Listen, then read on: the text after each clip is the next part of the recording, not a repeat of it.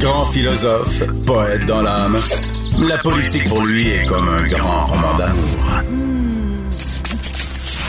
Vous écoutez Antoine Robitaille, là-haut sur la colline.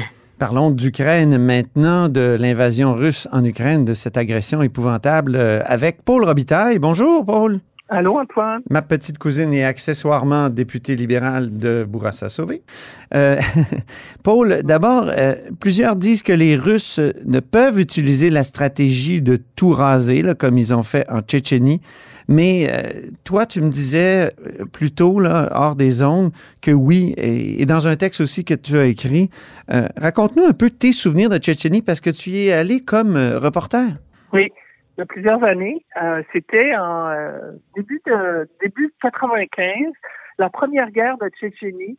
Euh, et j'ai vu ben, j'ai vu certaines similarités. D'abord, les Russes les Russes voulaient ben, tergiverser pendant un bout de temps et puis finalement ils sont rentrés en Tchétchénie. La première invasion, la première offensive a été complètement ratée.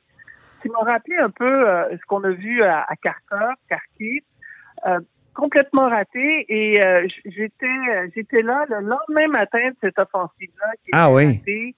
euh, il y avait euh, évidemment des carcasses de tanks de chars d'assaut mais il y avait aussi des carcasses de il y avait aussi des corps de jeunes conscrits complètement calcinés. On, a, on avait envoyé des conscrits pour cette première offensive là mhm. qui était mal entraînés et qui ont été pris en souricière par la résistance tchétchène et là, ça a été un carnage. Euh, et, et je suis arrivée le lendemain et euh, on voyait euh, ces corps-là et on voyait, on, voyait là un échec. Mais ça n'a pas arrêté l'armée russe. Puis l'odeur épouvantable hein, qui, qui t'est restée, comme tu l'écris dans, dans le texte. Ben oui, ben oui, qui nous reste dans la gorge et qui, c'était affreux, vraiment affreux. Euh, Mais ça n'avait pas arrêté les Russes, ça, cette espèce de résistance-là des, des, Tchétchènes? Pas du tout. Euh, ils sont euh, ensuite, il y a eu, il y a eu les bombardements aériens. Il y a eu, il y a eu l'artillerie lourde. Et ensuite, il y a eu les Spetsnaz, les, les, les, troupes spéciales qui qui sont allées dans certains villages et qui et, qui ont massacré des civils. et, et quand je regarde ce qui se passe, c'est sûr que ça me rappelle beaucoup euh, ce que j'ai vécu euh, en Tchétchénie, mais là, euh, l'échelle, c'est pas, c'est sur une autre échelle totalement. Mm-hmm. Et, et bien sûr, bien sûr, au début, on parlait de chirurgical, mais plus ça avance, moins chirurgical, je trouve que c'est. Oui. regardez, regarde ce qui se passe en ce moment là, à l'heure où on parle à Kiev, à Mariupol et à Kharkov, c'est c'est quand même c'est quand même assez lourd. Et, et, moi, je crains, puis je, crains qu'on que, le, que, que, les bombardements s'accélèrent et qu'on et qu'on voit un peu, euh, qu'on voit encore une fois l'armée russe euh, et puis la terreur euh, qui, qui s'installe.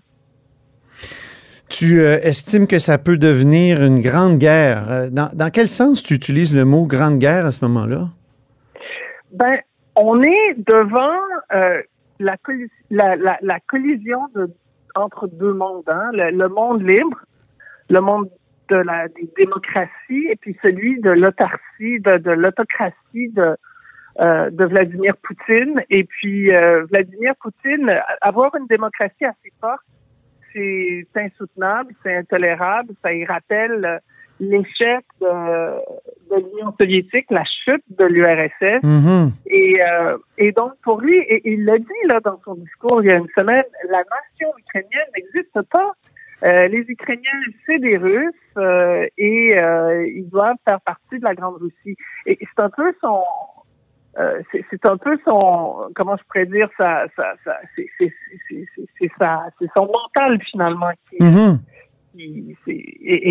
ça, fait penser, euh, tu te souviens de, de cette espèce de, de, politicien histrion qui était Jirinovski, qui ah parlait dans les années 90 euh, de l'importance de réunir tous les Slaves. Et c'était de la Serbie jusqu'à jusqu'à jusqu'à l'extrême euh, est de, de, la Russie à son sens, qu'il y avait des Slaves et c'était important de les réunir dans un grand empire. Est-ce que est-ce que c'est cette espèce de panslavisme là qui anime euh, Vladimir Poutine? Ben, ce qui est intéressant, oui, je pense que oui. Euh, moi, quand j'étais là, au début des années 90, c'était un peu le monde à l'envers. C'était les, tenants de l'Occident qui, étaient au pouvoir et il y avait des espoirs de démocratie. Et l'opposition, c'était justement euh, mais c'était aussi euh, les, les, les, putschistes, les, les putschistes de 91, je sais pas si vous vous souvenez. Bien oui. Ils avaient passé Gorbatchev et il s'était installé là. Il voulait reconstruire l'Union soviétique. Pendant que Gorbatchev était dans sa dacha, euh, les tanks avaient roulé. Si je ne m'abuse, tu avais raté ce bout-là, hein, Paul? Tu étais rentré à Montréal juste à ce moment-là? Juste pour l'anecdote. là? j'étais reparti tout de suite après. Et oui. j'étais arrivé quand finalement les putschistes, ça n'a pas marché. Le, putsch a été complètement raté. Et puis là, t'avais l'opposition, t'avais finalement la population qui envahissait les rues de Moscou et qui euh, et qui voulait la démocratie, Yeltsin sur son temps, et oui. ça, ça c'était les, les, grandes images, les images fortes de 91. Ah oui. Et, euh, et donc, il y avait des gens comme ça, des slavophiles. En fait, on mélange la, la, la, la grande Union soviétique de Staline et puis la grande Russie de euh, de Yvan le Terrible et puis euh, Mhm. d'Alexandre le Grand et tout ça. Et euh, c'est un peu ça la, la, la, la, la grande, oui, le coup, la, la thèse slavophile, si je puis dire. Puis, puis je pense que Poutine est très influencé par ces penseurs-là. Et euh, et donc, euh, Mais- on en est là. Et c'est pour ça que je vous dis, Mais il y a encore des démocrates, il y a des, il y a des Russes de l'opposition. Tu, tu en connais. euh, Est-ce que tu leur as parlé euh, récemment? Oui, ben oui. Alors, il y a, c'est ça. Puis la, la Russie, là, Antoine, elle a toujours été déchirée entre l'Europe et l'Asie. hein, Ben oui, On s'en souvient.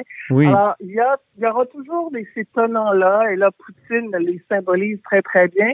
Puis de l'autre côté, il y aura ceux qui espèrent à l'Europe, qui espèrent à une démocratie, et donc ces opposants-là, euh, des anciens journalistes avec qui j'ai gardé contact, Mhm. heureux, j'ai un de mes amis, Sergei Parchomenko, qui, euh, qui, a, qui a quitté la Russie parce que c'était trop dangereux pour lui. J'y ai parlé il y a quelques jours. Maintenant, il est en Grèce, dans une petite maison qui s'est achetée il y a très longtemps. Il pensait jamais aller s'installer là euh, en permanence, mais c'est là qu'il est. Et euh, il me dit, et, et il est, euh, il est en contact avec l'opposition sur le terrain qui, qui s'organise là. Euh, Oui. ils sont extrêmement courageux. Euh, soix- Il y aurait environ 6 000 Russes qui auraient été arrêtés durant euh, la dernière semaine. Mon Dieu. 6 000, ouais, 6 000 Russes qui, euh, qui essaient d'organiser des manifestations contre l'invasion.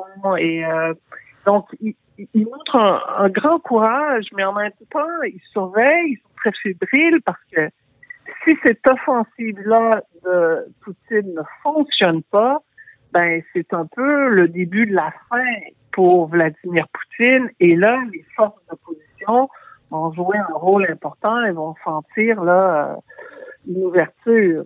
Mhm. On le voit, il y a des oligarques en, en ce moment hein, qui, euh, qui sont vraiment pas contents. Ben non, c'est ça. Ils perdent leur, euh, leur villa euh, en Italie, puis leur possibilité d'y aller, puis de planquer leurs sous aussi un peu partout.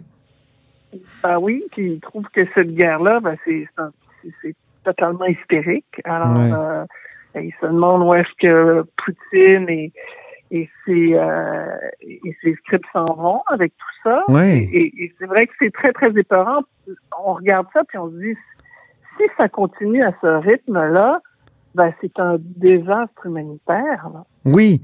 Puis, en plus, toi, tu es une ancienne commissaire aux réfugiés. Comment, comment tu vois ça, d'abord, euh, euh, comme, comme commissaire? Puis, tu as déjà eu des cas ukrainiens, toi, quand tu étais commissaire? C'est sûr, c'est un autre contexte, mais quand même. Oui, c'est un tout autre contexte. J'en ai eu quelques-uns. Euh, faut dire qu'à partir du moment où l'Ukraine est devenue indépendante jusqu'à aujourd'hui, le chemin n'a pas toujours été facile. hein. Il y a eu des toutes sortes de, il y a eu des gouvernements, il y a eu un gouvernement pro-russe entre autres. Euh, alors, il y avait des cas où les gens disaient qu'ils étaient persécutés euh, parce qu'ils étaient euh, parce qu'ils étaient persécutés comme juifs? de corruption entre autres. Ouais. Des gens qui disaient qu'ils qu'ils étaient euh, persécutés parce qu'ils étaient juifs. Euh, et ça, ça fait il y a 10, 10 ans, 10, 15 ans de ça.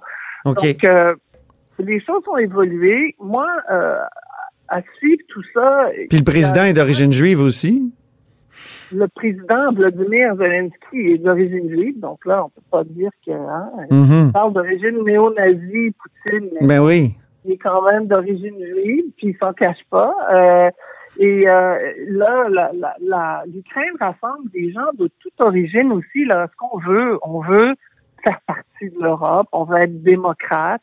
Et euh, depuis les, les 30 dernières années, ben les institutions sont renforcées. Oui, mais c'est qui ce on? C'est qui ce on? Est-ce qu'on a des, des pourcentages de, de- dans l'opinion ukrainienne euh, qui sont euh, des, des gens qui sont pour le rattachement à l'Europe? Parce que euh, les, les, les pro-russes, ils comptent pour quel pourcentage? Est-ce qu'on le sait un peu? Est-ce qu'on a une... Je peux pas, je peux pas, je peux pas dire. C'est difficile, hein? dire, mais Mhm. je peux pas dire, mais, mais historiquement, ça a toujours été tout l'ouest de, de l'Ukraine a toujours été extrêmement pro-européenne.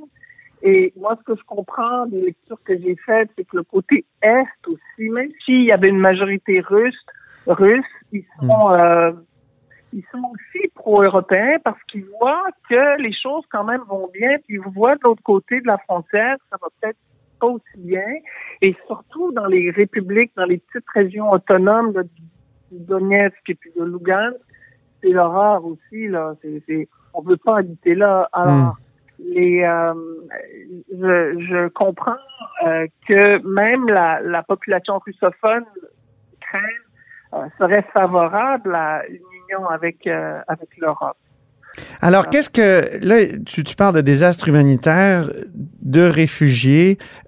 Qu'est-ce que le Québec et le Canada peuvent faire pour, euh, je j'imagine, alléger le processus? Je sais que le Bloc québécois demande, euh, a, a toutes sortes de demandes euh, concernant les Oui. visas. Ben écoute, euh, il y a déjà un million de réfugiés à la frontière, là, qui, et puis surtout en Pologne, mais aussi dans tous les pays limitrophes. C'est un énorme point ça, pour les pays de l'Est européens. Euh, je pense qu'à un moment donné, le, le- le Canada et ultimement le Québec va devoir, ils vont devoir faire leur part et puis d'accueillir des réfugiés euh, au Canada et au Québec aussi. Euh, ça, je pense que c'est ça va être non. Euh, entre-temps, ben, on a une population de 40 000 Ukrainiens au Québec.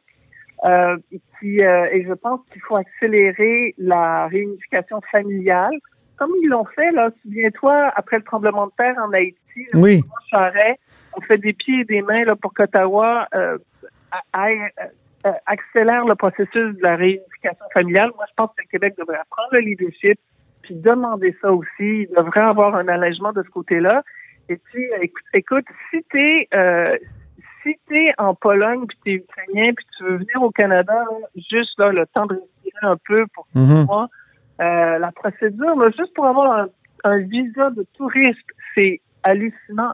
Donc, euh, allégeons aussi la, le processus pour euh, pour venir au Canada pour ces gens-là, un peu comme on le fait pour les Mexicains, puis pour les Européens en général. Là, je pense aux Français, Mhm. je pense aux, aux Allemands, aux Polonais. Là, c'est, c'est, c'est quand même assez facile de venir au, au Canada. C'est une procédure euh, très simple.